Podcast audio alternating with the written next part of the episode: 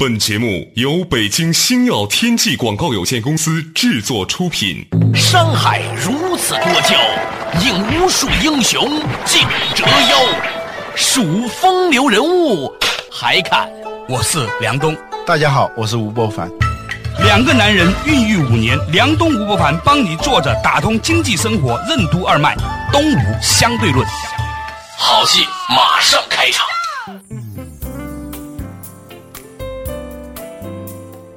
作者打通经济生活任督二脉，大家好，欢迎收听东吴相对论，我是梁东，对面的依然是二十一世纪商业评论的发行人吴伯凡，伯凡你好，大家好啊。之前呢，我们提到一个话题啊，就是呢，现在很多的部门都有可能呢，随着人力资源的成本的上升，以及机器效率的提高呢，让很多人变成多余的人了啊，在大的企业里面，在某一些没有什么太高水准的服务行业里面，包括政府、包括央企啊这些单位里面，都有可能出现，包括媒体，我们所从事的媒体行业也是如此。是在媒体行业里头，就过去说主持人，嗯，让我们都是肃然起敬的。对啊，现在你发现那个主持大大小小很多很多，我都担心他们将来干什么，真的。嗯，反而是最近网络上出现的那些人，他从来没学过那个东西啊。对你啊，罗振宇啊，这些都是非主持人出身是吧？现在都很专业，就是说，连主持人这个行业也面临了挑战。以前做一个主持人，你普通话你得非常标准，对对滋滋滋滋滋滋是吧？你都得分得很清楚，脸上你有颗痣还是有个字是吧？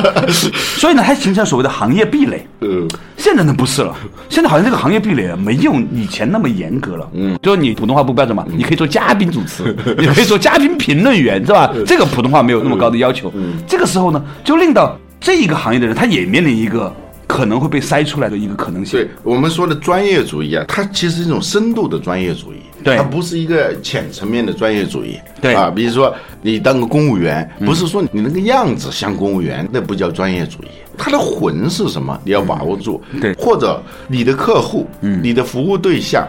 他真的要的是什么？而这个要的什么也是多种多样的。有时候你有某一门比较擅长的东西啊，别人会忽略你别的东西，是吧？他不像以前，他是统一拿一个模子，嗯，来刻你，用一个筛选标准，你不行，然后一律淘汰。哎，他现在这种筛选机制啊，它有各种各样的，在这个地方认为是废品的东西，在另外一个地方呢，它还可以用啊，甚至用的还很不错，在很多行业都出现这种情况。嗯，就以前我们觉得说做厨子已经算是比较有专业的了吧，每个菜都得自己炒，尤其中国菜是吧？嗯。现在连这个东西都不是了。我有个朋友做一件事情，嗯他找了一个做面条特别好的师傅，那个师傅呢就是盐少许呀，辣椒少许，反正调出来很好吃。嗯。但是呢，他是一个理工科出身的，就我这个朋友是个理工科出身的，他把他的完全分解出来了，辣椒多少克什么的，居然配出个八九不离十的一个面的汤料。然后呢，他只做一件事情，就是卖面条，他就按照三个配方的面。然后呢，也能够干成连锁。于是呢，以后新进来的厨师你是不需要创造力的，你不需要加盐少许，叫什么呢？全部都不需要。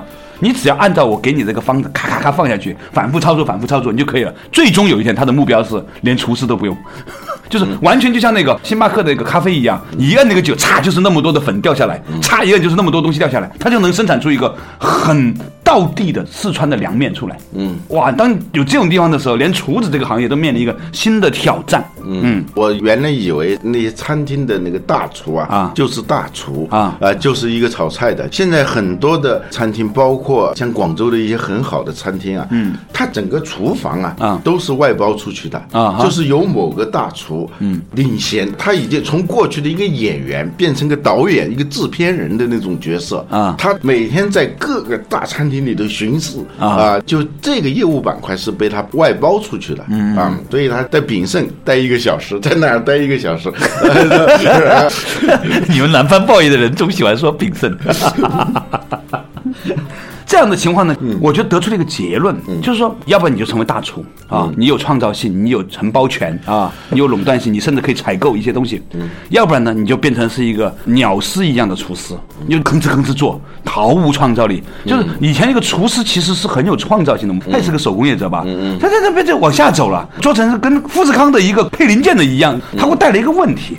就是说，这个厨师他就会变得特别觉得没有成就感。嗯，你明白吗？就是你突然有一天，如果听说有个厨师也像富士康那样就跳楼自杀的时候，你就觉得说，连这个最传统的手工业行业，它也被分离出来了。嗯，这说的是另外一个话题了，就是机器在多大程度上可以代替人？嗯，它这个代替人的过程，它是分步骤的。嗯，第一步呢，就是在流水线上的。嗯，现在我们还在说流水线，嗯，其实很多制造业已经不是流水线了，嗯，比如丰田生产方式就很难完全用流水线来概括它，嗯，还有我在深圳的工厂里头看到的这个优质生产线，嗯，优啊，英文的优质型，嗯，就他这个人马蹄铁啊。哎，他是在这个环节里头干完以后，一转身又到后面最后的那个环节也干，不，他是可以在多个环节里头。能够胜任他工作的人，嗯，不像以前以前的那种方式，就一个人只做一个工序的那种生产线，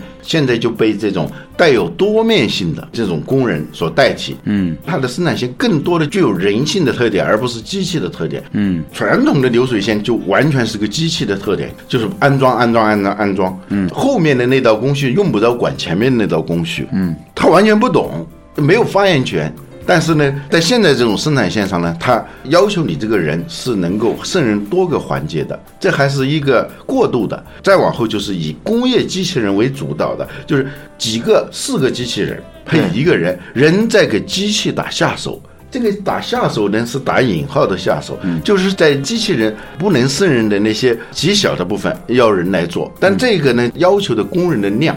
很少很少，所以我讲了雷柏这家企业，它的制造工人的人数从三年前的三千人下降到现在的一千多人，这就意味着什么呢？就具有简单制造能力的人会被淘汰。嗯，最后一个我提到的，认为将来面临巨大的产业挑战或职业挑战的，就是家庭主妇，也是一个职业。就是说，中国还有很多是家庭妇女嘛，她不上班，主要是在家里面完成这个家里面的这个照顾的工作。嗯。但是呢，随着家庭很多事情逐渐外包啊，开车你不如司机啊，换灯泡不如物业啊，扛煤气罐不如保安。而且很多的妇女呢，又没有受过怎么样做个妈妈这种教育，而中国现在这种教育又少。这个时候呢，就变得很有意思的一个事情。这就是什么问题呢？就是说，在通用能力，就是可以标准化的这种能力之外，你有没有一种个性化的能力？对，非你不可的，非你不可的啊！就是只有人能做的事情。嗯，比如说一个家庭主妇做饭、洗衣服、拖地等等，这些啊，有可能全部外包，全部外包。但是，你能不能做妈妈做的饭？对你能不能够洗只有妈妈能洗的衣服？对，能够不是在一个房子里干活，是在一个家里头干活的人，这这就是你的核心能力了。对，所以呢，我们今天讨论的话题就是说，在每一个行业都面临一个新的挑战，你会突然发现自己有可能会变成一个多余的人的时候呢，他会不会形成一种所谓的整个社会的一种潜在的担忧？就很多人都隐隐的担心自己有一天会失业，这种失业他会。令到我们每一个人产生一种强烈的不安全感。我们面对这种强烈不安全感的时候，我们该如何是好？对，当然很多机遇都是以挑战的面目出现的嘛，是吧？我们以前说过，当一个新的业态出现的时候，逼迫原有的这个行业去寻找、去追问。只有他能做的事情啊！电影就是这么被电视给追出来的、逼出来的啊！就一般的这种故事片、文艺片这一部分就让渡给电视了。对。啊，他能做的就是大片，嗯。啊，三 D 啊，就是只有在影院里头啊，这种声光电化或全方位的这种震撼性的画面和声音啊，情节呢也不是在这种小的摄影棚里头完成的。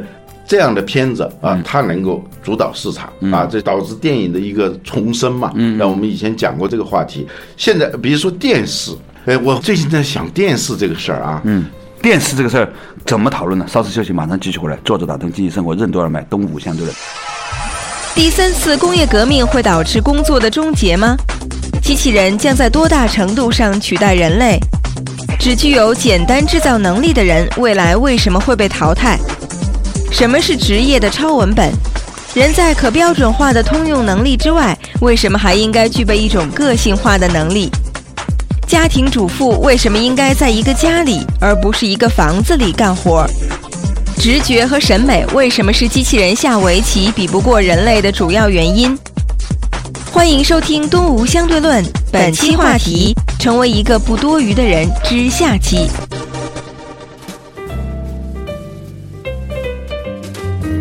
作者打通经济生活任督二脉，大家好，欢迎继续回来动物先生，我是梁东，对面依然是二十一世纪商业评论的吴博凡，不凡你好。大家好，刚才我们跟老吴呢提到一个话题啊，就是说随着工业化的进程，标准化的东西呢会取代越来越多以前你所从事的职业，嗯，许许多多的人呢都会担心自己有一天呢会被取代，变成是一个失业或者是多余的人。那么你如何提升自己呢？你只能够去寻找一个只有你能做的一个人能做的一个事情，在电视行业里面也依然如此。啊，比如说电视啊，最近我就观察中国电视的这个开机率的下降，应该在全球来说是跌得最快是吧？跌得最快的。啊。呃，我们有些人去境外旅游的时候啊，那个旅行团啊。组织的晚上的项目啊，啊。很多人不愿意去啊。不愿意窝在那个宾馆里头看电视，看得津津有味儿。去台湾尤其是这样，看人家怎么吵架的。比如说美国，照说互联网肯定要比中国发达嘛，对，但是它的电视也没有受到那么大的冲击。嗯，原因是什么呢？是因为电视业在美国历史是最悠久的，而且它的那种创新性也是最强的，它对观众的那种心理的把握也是最准的。嗯，我最近发现这个电视业它一个本质是什么？嗯。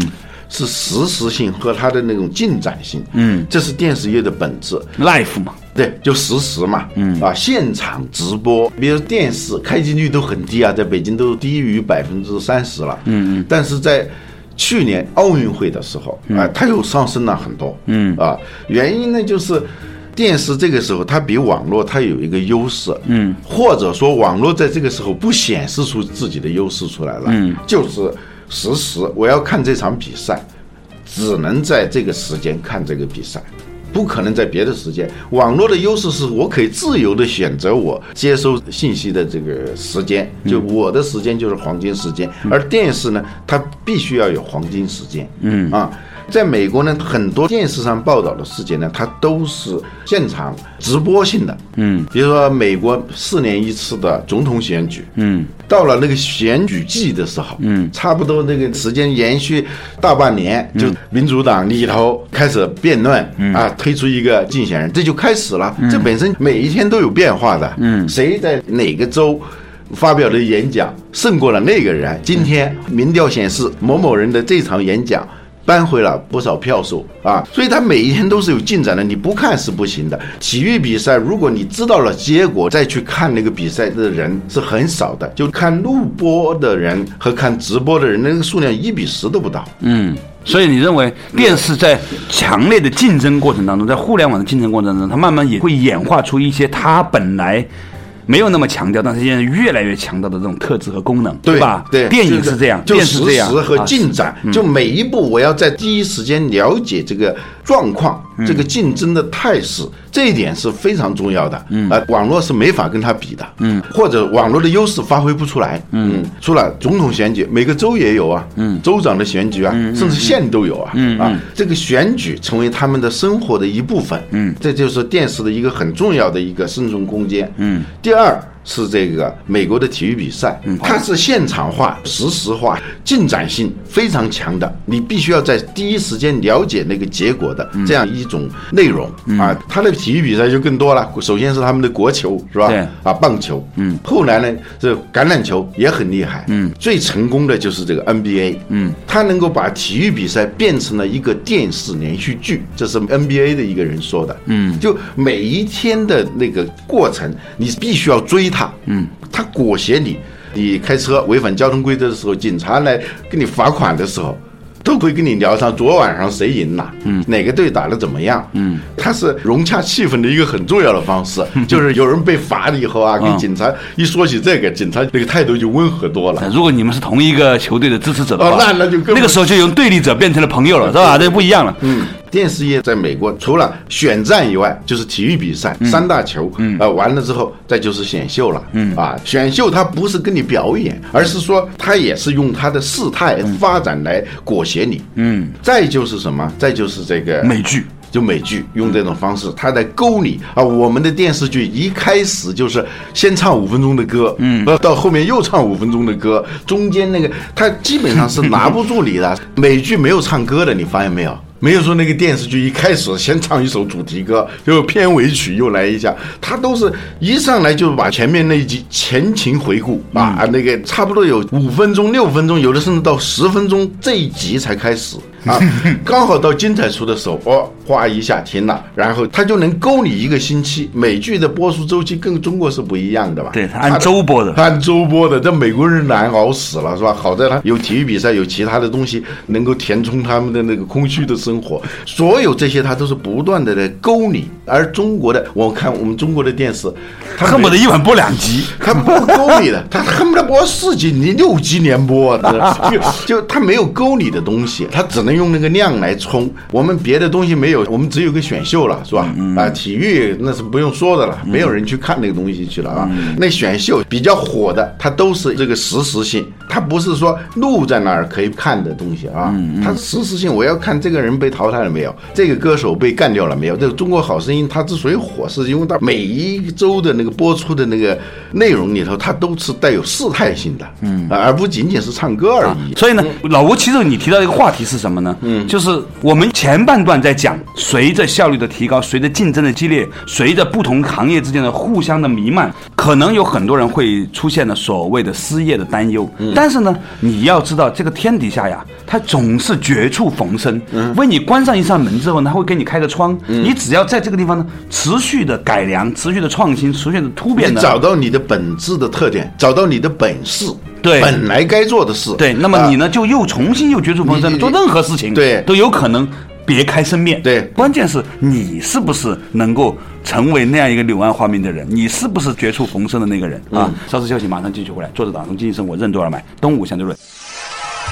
与第一次、第二次工业革命相比，第三次工业革命为什么会极大的削弱人的重要性？中国电视的开机率为什么是全球下降最快的？美国电视业是如何应对互联网的冲击的？NBA 最大的成功为什么是把体育比赛变成了电视连续剧？很多机遇为什么都以挑战的面目出现？为什么说任何一个工作消失的时候都会孕育出另外一种意想不到的工作？欢迎继续收听《东吴相对论》，本期话题：成为一个不多余的人之下期。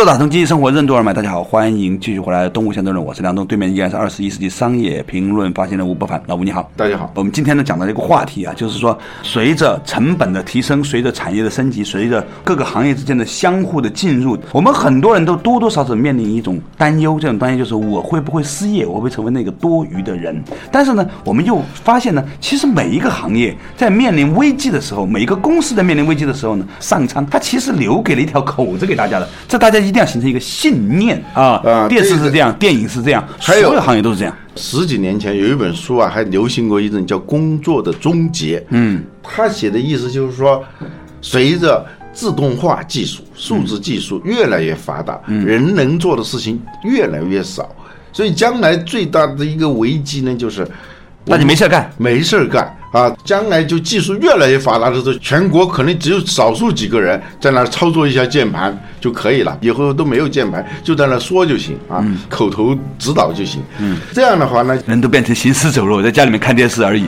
因为 打电游，你又比不过电脑啊，你又没有电脑跟你没法比的那些事情，比如说下围棋是吧？电脑下别的棋可以，下围棋就不行，原因就是围棋它有很大的人性化的。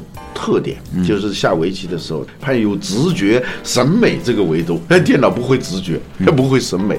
当你这两个都不靠的时候，你有可能成为一个多余的人。嗯，这本书呢，它就描绘了一幅非常悲观的前景。当然，马上就有人反驳了，说任何一个工作被消灭的时候，嗯。它都会产生另外一种意想不到的工作机会，嗯，比如说昨天我在广州啊，一个朋友车很脏，他就到那去洗一下车，我才知道这个洗车还可以那样洗的，嗯，叫精细洗车，洗一个车从里到外还要打开那个盖子，擦那个里头的机器。对。那有四五个人在那儿擦那个车，从里到外，搞得你都不好意思，就觉得这个太过度呵护啊。啊，过度就很多人自己洗澡都没洗那么干净，对。洗车还洗那么干净，这很奇怪的。我当时就在想啊，福特做那个汽车的时候，他肯定没有想创造一个洗车行业。对，有了洗车行业以后呢，刚开始是很粗糙的擦一擦就完了，现在它也能够做到精细化洗车。我看在那儿都是比较高档的车。假如你开辆夏利，你不会去精细化洗车。一些车本身它就很贵啊，提一次车跟它的车价之间，它那个比例很小的时候，它就有人去洗车啊。嗯，就好多职业你会意想不到的出现，但是你一定要是做到真的是精细化，做到让那个客户。赞叹，那服务到客户不好意思的那种程度，那你就是有生存空间。对，今天我们的话题呢，其实一直在讨论的一个问题，就是你是不是足够的敏感的发现了一些正在发生的变化。嗯啊，如果你迅速的投进去的话呢，你就不会是在一个下沉的车上面，你要跳到一个更上升的车里面去。对、我们说，这个创业是超文本，你要不断的发现那个节点，改变你的公司的这个方向，对。做这种快速的微调，嗯，这个企业才不至于被最初的那个你设定的那个简单的目标锁定在那儿了。嗯，我们在职业生涯当中也越来越呈现一个职业的超文本。嗯，就是你现在在走走走，突然有一个节点，哎。一岔出去好几个分叉的时候，你沿其中的一条路走下去，走一段时间又可能往下走。但是所有的转折，它背后它有个魂的，要不然你就成了那个浮萍了，是吧？那你就很容易被淘汰。对你可能从事了五门职业，我们以前讲过跨界，跨界的本质是能有超越所有边界的一种能力在上头。你才可能跨界，而不是随便的去瞎打乱撞。对。我们以前说过要讲第三次工业革命对中国的这种影响，我们可以分享一下这个前景是什么样的。前两次工业革命，第一次是蒸汽机，它是让人的力气变得特别大，当然其实是机器了。对，延伸了嘛，机器是嘛人的延伸。啊。对，最早耕地啊是前面一个人在那，后面一个人在那耕。后来呢，要延伸呢就用马、用牛啊，车也是这样，人力车变成兽力车啊。但后来呢，由于蒸汽机的出现，导致这个火车，一个火车司机他肯定扛不动多少东西，是吧？但是他开个火车。就能拿很多很多的东西。第一次工业革命基本上是解决这个力气的问题。对第二次工业革命就是福特生产方式的出现，导致呢就是能够更精细的生产，就是很多人在那儿协作，把一个庞大的东西给做出来。对以前我们做东西是一个人做一个东西，是吧？那个流水线就是很多人做一件东西，对能做一件很大的东西，就能做出像汽车啊、火车啊、卡车，甚至是航天飞机这样的东西啊。它是用工艺管理流程，用这个方式大大的提高了生产效率。嗯啊，这是第二次工业革命。但不管是第一次还是第二次工业革命，他们的特点就是。都是需要人的，尽管是机器和流水线是生产的能力大大提高，但是它都是离不开人的。流水线它需要那么多的人，是吧？但是第三次工业革命它不一样，它在某种程度上，它是在削弱人的重要性。嗯，以前呢，机器是人的延伸，后来慢慢变成人只是机器的延伸了。越来越就人嘛，给机器打下手。过去呢，在流水线上打下手是需要很多人的。我在深圳那个工厂里头看的时候，我就突然产生一种感觉：哦，原来人围着机器转，很多人。嗯，现在是机器围着人转了。其实不是围着人转，就是说四台机器人只需要一个人，或者更发达的十台机器人只需要一个人在那儿照料的时候。嗯。需要的人真的是很少了，嗯，这也是所谓的第三次工业革命对于中国的一次挑战。对。这个挑战就在于，以前我们是人多，我们劳动力价格便宜，导致欧美国家呢跟我们比，它显得很弱势，它人少嘛，嗯，人的劳动力成本高嘛，但现在它把我们这个优势大大的削弱了。《经济学人》杂志在去年一篇文章里头，他有一句话说：“中国在第二次工业革命的末期侥幸的崛起。”他说的很不友好了，侥幸的、偶然的崛起。但是，一旦进入第三次工业革命的时候，它将再一次沦为二流、三流的制造业国家。这是当时说的这个话很具有挑战性的。嗯，我们今天聊了这么一个话题之后，我升起了一个想法。嗯，如果你现在还在一个垄断行业里面，比如说在政府，比如说某些央企，比如是在作为一个家庭妇女啊，那你只是一个垄断行业，或者你以你的成本低廉而取得竞争优势的时候呢，你必须要充分的意识到一个时代正在来临。你曾经所拥有的因为垄断而带来的一种稳定性，可能一夜之间会被颠覆掉。嗯，你也可能因为你的成本的很低而带来的优势，突然有一天呢，也因为整个社会的生活成本的上升，令到你的成本优势不再拥有。这个时候，如果你发现你心中拥有这样的一种担忧，你害怕自己被抛出来成为一个失业的人或者是一个多余的人的时候，第一，你要开始考虑你如何寻找一种新的优势，这种优势是别人不能够取代的，你作为一个人的优势。另外一方面呢，你也必须开始建立一种更深刻的信念，这个信念就是活人不会被尿憋死，你其实是可以。发展出来的，而且上苍呢，在关掉一个门的时候，他也一定会为你开启一个新的窗。这是一种信念，你必须要抱持着这种还有柳暗花明的这样一种信念呢，去寻找一个只属于你的未来。嗯，好，感谢大家收听今天的动物相对论，我们下一期同一时间再见。